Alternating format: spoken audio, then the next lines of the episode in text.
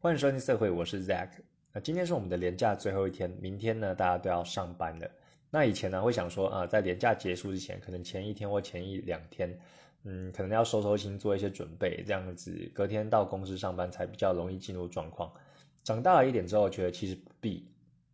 然后真的其实不必，就是。呃，到公司之后，大家也是呃，可能那个心都还没有收啦，所以其实你的同事呢，或其他人，那可能也是差不多的情况的。那可能一个上午之后，就会慢慢的进入状况了哦，不用太担心，除非你在那种很高压的公司，哦，心神经比较紧绷的，才可能呃，你可能会做一些事前的准备。那我觉得呢，不如呃，这今天这个年假最后一天，好好的把握最后的假期。那有一些想要看的电影，有一些想要做的事情呢，在今天之前赶快做完。那只要明天呢上班不要迟到，然后不要萎靡不振，这样子我觉得其实都还好啦。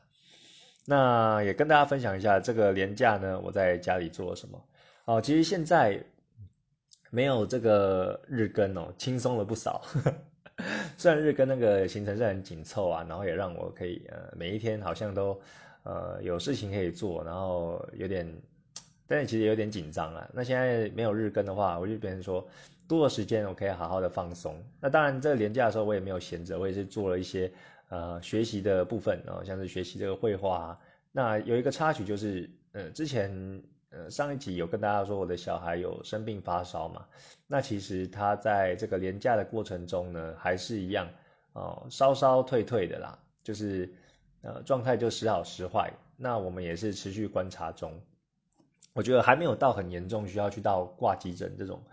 啊，这种状况了，但是呃，看他体力就比较虚弱啊，然后常常流鼻水啊，或者说呃发烧的症状啊，觉得还蛮不舍的。那呃，今天呃，他其实昨天的状态也比较好啊，比较有活力，然后笑容比较多，但是今天又好像又有点昏昏沉沉的，所以我打算明天开工的话，早上大家去看一个医生啊，稍微看一下。啊，虽然状况都不是很严重，但我觉得好像拖得有点久了。那也因为这个小孩在呃我们年假的时候生病了，呃，他的活动力其实没有那么高，所以也睡得蛮多的。那我一次在他睡觉时间呢，就来研究啊我平常画画的一些内容了。像我在画画的时候，呃，其实现在画有到一个呃到一个瓶颈，就觉得说。哎，我好像功力就卡在这边了，那要怎么再上去？那借由这个假期呢，我就好好的看一下。哦，我觉得有一个网站很不错，它叫做呃漫画插画技法大补帖。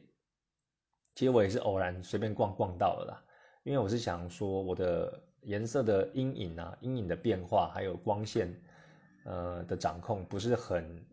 应该说不是很稳定。我大概知道原理是怎么样，但是有时候呢画就是。不会觉得很满，就没有觉得很满意啊。有时候你画画就是这样子，你你你会有一种感觉说，哎，我这张画就画的很赞，那我另外一张画可能就自己就感觉没有那么好哦。我的我就就我觉得我自己的那种感受是还蛮明显的，所以我在网络上呢有看一些这个光影的描绘跟一些解说，那又意外的看到这个漫画插画技法大补帖的网站，然后里面有讲了很多的内容啊。包括有讲说，哎，你的那个描线啊、线稿可以用什么样的笔刷，然后去做，我觉得真的很赞。嗯，因为他我有找到一个呃一篇文章，他是有讲说，哎，怎么样要帮这个超级英雄美漫描线啊？超级英雄的那个美式漫画呢，是我蛮喜欢的风格的，我喜欢那种线条比较粗的，然后比较利落的，所以我就看了一下，哎，就真的是我以前没有没有呃没有接触过、没有学到的，呃，为之。有学到了很多的东西，然后像我以前，啊，我以前画画的话，我用我用的软体是 Clip Studio Paint，啊，这个软体嘛，那我画的话呢，我基本上一般的工具我是用 G 笔去描线，我就开个向量图层用 G 笔，然后笔刷尺寸是八到十之间呢，我就这样一笔一笔这样子打天下。那这个文章呢，它就有说到，哎，你不同的笔。描线会有不同的方法，呃，可能说你用 G 笔啊，它画一些线可能会比较，呃，比较电脑化，比较呆板一点。如果你要一些手绘的感觉，或是有那种，呃，有粗有细更加明显，或是用那种墨的，呃，墨水的那种感觉呢，其实有很多其他的笔可以选择。那我就看了这个，我就觉得还蛮棒的。然后他有跟你讲说，哎，他画线的技巧，比如说我们在画阴影的时候，呃，在画阴影的时候，呃，可能就会用一条一条的黑线去画嘛。那有时候我们会从，呃，比较，嗯，应该说比较菜的呢，他会从头发的或者线的边缘哦去往内撇。那比如说你画这个头发的那个发丝。发丝的阴影，那样一条一条的，你可能会从这个头发的这个边缘的线开始往往内侧撇，那这是比较粗浅的画法。但是如果比较进阶、比较专业的画法呢，它其实是会从这个你撇的那个终点呢，就开始去往外撇。嗯，我不知道这样讲大家有没有听得懂啊？比就是说，呃，假设你的头，你的头左边。呃，你的左侧是阴影嘛？那你的，那你右侧就是，呃，就是亮光的部分。那一般比较菜的话，它就会从左边画到右边，然后这样去撇。那但是比较进阶的，它就会从右边，然后往左边去撇。啊，这样的好处是什么呢？因为从右边画到左边，你就可以掌控说你那个阴影的那个边界，啊，你会画的比较齐、比较准。那如果你是从左边撇到右边呢？啊，你最后的那个终点，你可能撇出去，撇出去，撇出去，然后它可能每一点的这个位置都不太一致，那就会看起来就会有差，就会比较不平整。那我觉得这个也是很棒，我有学到的一点。那我也有在这个电会上有尝试。那里面还有很多相关的其他文章啊，包括说怎么画裙子啊，怎么画。荷叶边的这种基础方法啊，像我很不会画衣服嘛，我画的都几乎都裸体，或者不然就是穿那个少少的比基尼这样子。然后还有教你如何画耳朵啊，人体的肌肉啊，然后人体肌肉我觉得我也是要学习的部分，因为我自己没有学过解剖学啊，都是看一些漫画啊去模仿的啊，但是其实没有一个人体的基础的构造的训练，那这也是我可以以后再学的啊，或者说教你怎么画鼻子啊。啊，或者说上色那个皮肤上色的方法，啊，很多，我觉得这个网站就非常棒，都可以去看。那另外呢，其实 Clip Studio 它本身的网站就有很多的教学了。啊，像我那时候一开始在入门这个软体在学习的时候，也有看一些呃它的线稿的教学，然后还有一些呃软体工具上的使用，那没有全部看完呢。所以当我画到一个瓶颈的时候，然后现在像这个廉价，就是一个很好的学习机会，让自己的呃目标跟自己的功力再更上一层楼。那另外呢，我这个廉价还有做其他的事情哦，像这两天，这两天我们就有在家做一个大扫除，啊跟老婆一起。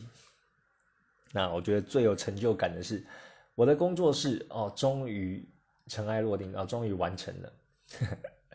其实之前就有工作室啊，我的工作室是其实是在。呃，我们家的大房间啊，我们家是三房，呃，三房两厅，然后两卫。那呃，原本的最大的卧房呢，呃，是来是放我的工作室，然后还有堆一些杂物啦。那那后来呢，就是我我把这个我们的卧房，我们卧房算第二大的之前，那么卧房跟这个工作室的空间就对调啊，现在这边的卧房就变比较大。然后我自己又很喜欢那种巴厘岛的风格，巴厘岛那种饭店的风格，所以在里面就放了蛮多植物的，然后整个布置起来就很舒爽。那床是在正中间，然后靠墙，然后正靠靠其中一面墙，然后正中间这样子，然后就很宽敞很舒服。那旁边也是放那个婴儿床的，baby 就跟我们一起睡。然后我们的工作室呢就变得比较小间的，但是我觉得小间的反而有那种。那种真正真正工作室的感觉，就是有摆一些呃书啊，然后一些呃要看的呃漫画的素材啊，然后还有放一些植物啊，还有放一些我喜欢的乐高啊，还有一些呃还有那个大型的的电视荧幕啊，因为我们的电视荧幕就怕那个小孩会去把它推倒或者受伤了，或是啊我说受伤是那个电视荧幕受伤了，小孩当然也是会怕啦，那反正就把它放在我的房间这样子。啊，放在工作室，然后整个就很有那种，呃，皮克斯动画的那种 感觉，我自己觉得啦。然后我们的工作室比较特别的是，呃，我后来也把那个老婆的工工作室也规划在一起。然后因为老婆她自己有一个看书的空间呐，她有买一个实木家具，然后自己会有一个小空间窝在那边看书。但是之前呢，他的个人的空间是在我们家的客厅，就等于说是一个开放式的空间啊，比较没有隐秘性。那这一次整理呢，就一起把它规划进来。所以我们的呃，我们的这个工作室呢是有容纳两个人的。那我坐在其中一边，那老婆在另外一边。那只是为什么我们要？把这个工作室跟卧房对调呢？其实现在大家听这个 podcast 啊，可能会有一些背景音，就是那个机车就来回的声音。那其实因为我们家就是住的比较低，所以外面就是大马路，那个车子的声音啊，尤其有很多的那种标仔啊，或是听到一些救护车声啊，或者是这个那个消防车的声音啊，虽然已经装气密窗了，但是那个声音还是会贯穿过来，就是有点烦呐。那可想而知，以前这边是卧室嘛，那晚上睡觉的时候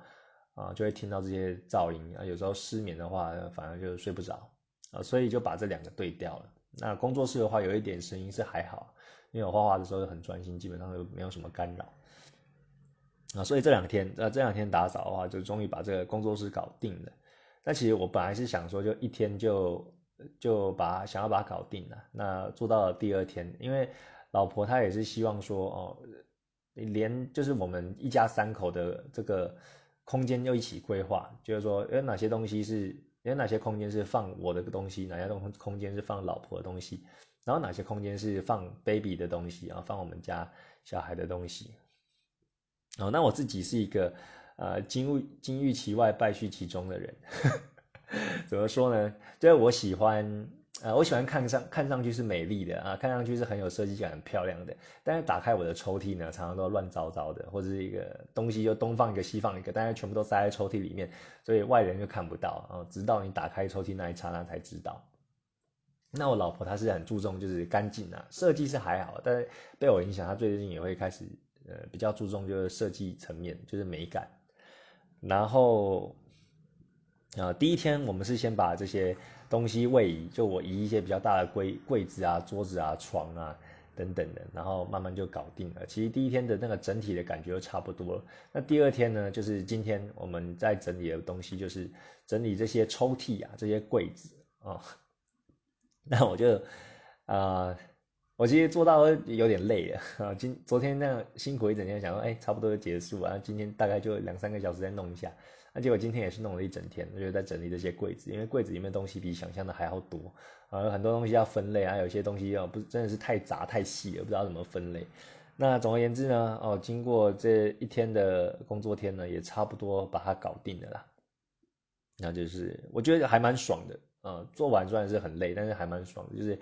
啊新年嘛，新年就是整个大扫除，那也是一方面也整理心情，一方面也有一个干净舒适的空间，那以后。拿东西开启抽屉的时候也比较不会啊杂，就不会太乱啊。拿的东西都可以知道放在哪里啊。然后如果对方互相沟通说，哎，你帮我拿一下小孩的什么东西，或者帮拿老婆什么东西，我也知道他放在哪里。那跟别人描述说我东西放在哪里的话，对方也比较知道，就这样会提升我们的工作效率跟沟通效率了。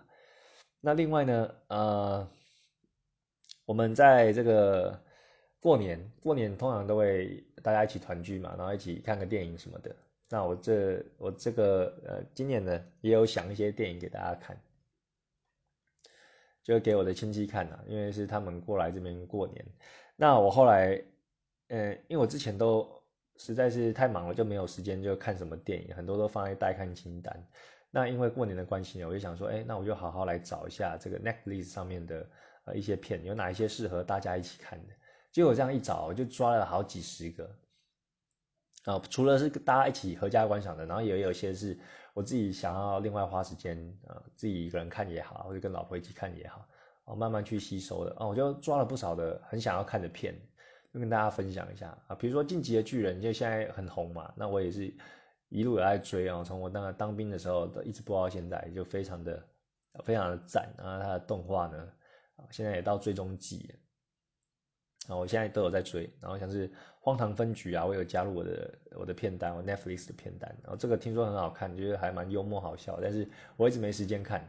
那我就先加入再说。还有《绝命毒师》，还有这个《宅男行不行》，我之前有在追，呃，后来后续就没有在追了。那有机会把它继续看下去。还有《黑钱圣地》啊，《黄赌之渊》啊，《六人行》、《毒枭》、《杀手保镖》啊，《魔球》。哦《魔球》之前看 Brad Pitt 然后演的，就是还觉得还不错，还想再重看一次。然后还有《捍卫任务》哦，一二三，这个基努里维演的，哦，听说也是很，呃，是不是有点像那个《亡命快递》系列？就是，呃，他拳脚功夫很好，然后也是穿西装，然后打打杀杀的，然后就看起来就是很爽啊。那我我我一集都没有看过哎，所以啊，觉得说哎，有机会再再来看。然后还有这个《出神入化》，还有一级玩家，然后一级玩家我本来也想要，哎。本来想要今年过年的时候跟大家一起看的，但是后来我呢，我们选了一个比较轻松的，叫做贴背战。然后贴背战它是描述五个好朋友呢，他们每一年呢都会玩鬼抓人的游戏，然后呃不管就无所不用其极啊，都要去抓对方，然后有时候出其不意，然后引发一点一连串很好笑的东西。那我觉得最后的那个寓意也是还蛮呃蛮不错的啊，就是很轻松幽默啊，很适合就是春节。呃，这样一起看，还有三十而已布局，当地球停止转动，呃，中间有一些我有看过，像地球停止转动，还有布局这个我以前都看过，但是觉得很赞，就想要再看一遍。还有这个 ID Four 星际终结者哦，很有名，但是我以前没有看过，找机会来看。还有这个五娘俱乐部啊，绝命大平台，还有八二人，呃，八二人，恶棍特工很赞啊，我想要再看一次。燃烧斗魂。享受吧，一个人的旅行。爱尔兰人，还有这个 Dark City 哦，Dark City 我非常爱。我那时候看的时候就觉得超赞。听说这个骇客任务的这个雏形呢，他们那个编剧就是有参考这个 Dark City，它好像叫做，嗯，中文好像叫极光追杀令还是什么的，有点忘记。但这部很赞，这一部的那个调调啊，它是很早很早以前拍的。然后还有这个智慧球屋。还有那个夜魔侠，啊，夜魔侠我之前也是追了一半，然后就就还没有追下去。然后还有什么？差不多就这样啊，我就加了那么多的片单，然后就是想要，哎，以后有时间的就慢慢来看。那我刚刚哦，其实两个小时前我就看了《狂赌之渊》哦，第一次 第一次看，那它是一个动画。我觉得真的是超赞的，这里面画的角色就很有魅力。然后听说大家看这个就是要看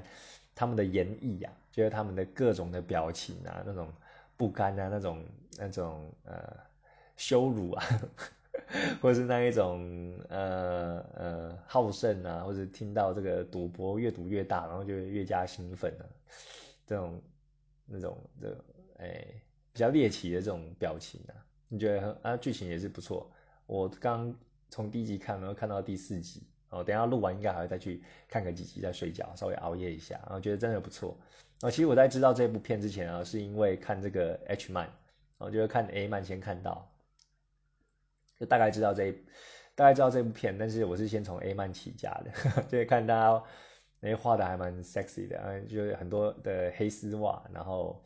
呃。呃，里面画的主角啊，角色呢也蛮也蛮性感，还蛮骚的，然后所以耳闻很久了，那刚刚就有看就觉得哎还不错，可以继续看下去。我觉得里面的主角孟子啊，有点像以前看的一部动画叫做《地狱少女》啊，《地狱少女》的成人版呢，就是她长大后的感觉，然后一样的是黑长直，然后齐刘海这样子。总之总之呢，呃，觉得这部还不错啊，然后因为。因为是动画嘛，一集也才二十几分钟而已，所以还行啊，不会这样一追就好久好久啊。目前 Netflix 上面好像到第二季而已。OK 啊，这就是我等一下应该会再去看的影集。那另外呢，呃，二月也过了一半了嘛，快要到月底了。那我之后的一些计划呢，就是说，呃，我在三月初，我会找一天就是办这个离职手续啊，就我之前的育婴流程，那现在就是确定就是不在。呃，原本的公司就工作了，然后我决定要开创自己的人生，然后成为一个色情会师，然后一边接案，然后一边想办法生存下去。但是呢，目前的能力呢是还没有办法让我单靠呃接案去过活的，所以我三月的话也会计划去找一些工作，好来 cover 我的那个日常的开销。那大概是这样子，就是一离一离一找。那其实呃，我觉得还蛮期待的，呃，我也是有这个工作的干劲啊。但是呃，我自己是不想要再回到原本的呃原本的职场了，虽然做的还如鱼得水，就是还蛮顺手的，但是又觉得有点腻了啊，觉得回去也会待不长。所以我的新计划呢，就是想要找一个呃新的工作，换一个环境，或者交一些朋友。那但是并不是我主要目的，我主要目的就是说，还是要挤出时间去画图，然后去进行我的这个呃地下创业啊，让我可以啊借由这个画画呢来生存。那一方面呢，然后像我这个廉价来做的啊，就是学习一些绘画新知呢，去精进我的画作啊。今天跟大家分享就差不多这几点了。对，好的，那呃跟大家提一下，就是我的。呃，现在目前的 podcast 呢，我不就没有日更了。那我就是每个呃每周的礼拜二跟礼拜五，我会跟大家就在这边见面。那会聊一些我这几天呢的一些心路历程，还有一些心得，或有些生活思想上的碰撞，那跟大家分享，也可以跟大家分享我的这个接案的一些进度啊。大概是大概是这样子。好的，那。别忘了，如果你喜欢我的呃绘画作品呢，或者想要对我的绘画作品感到好奇呢，我画的就是成人像的呃图片呐。你可以到我的呃节目简介栏，我有 Pixby，还有 Instagram，还有 FB 的社团，我都可以看到。那今天的节目就先到这边喽，下次见，拜拜。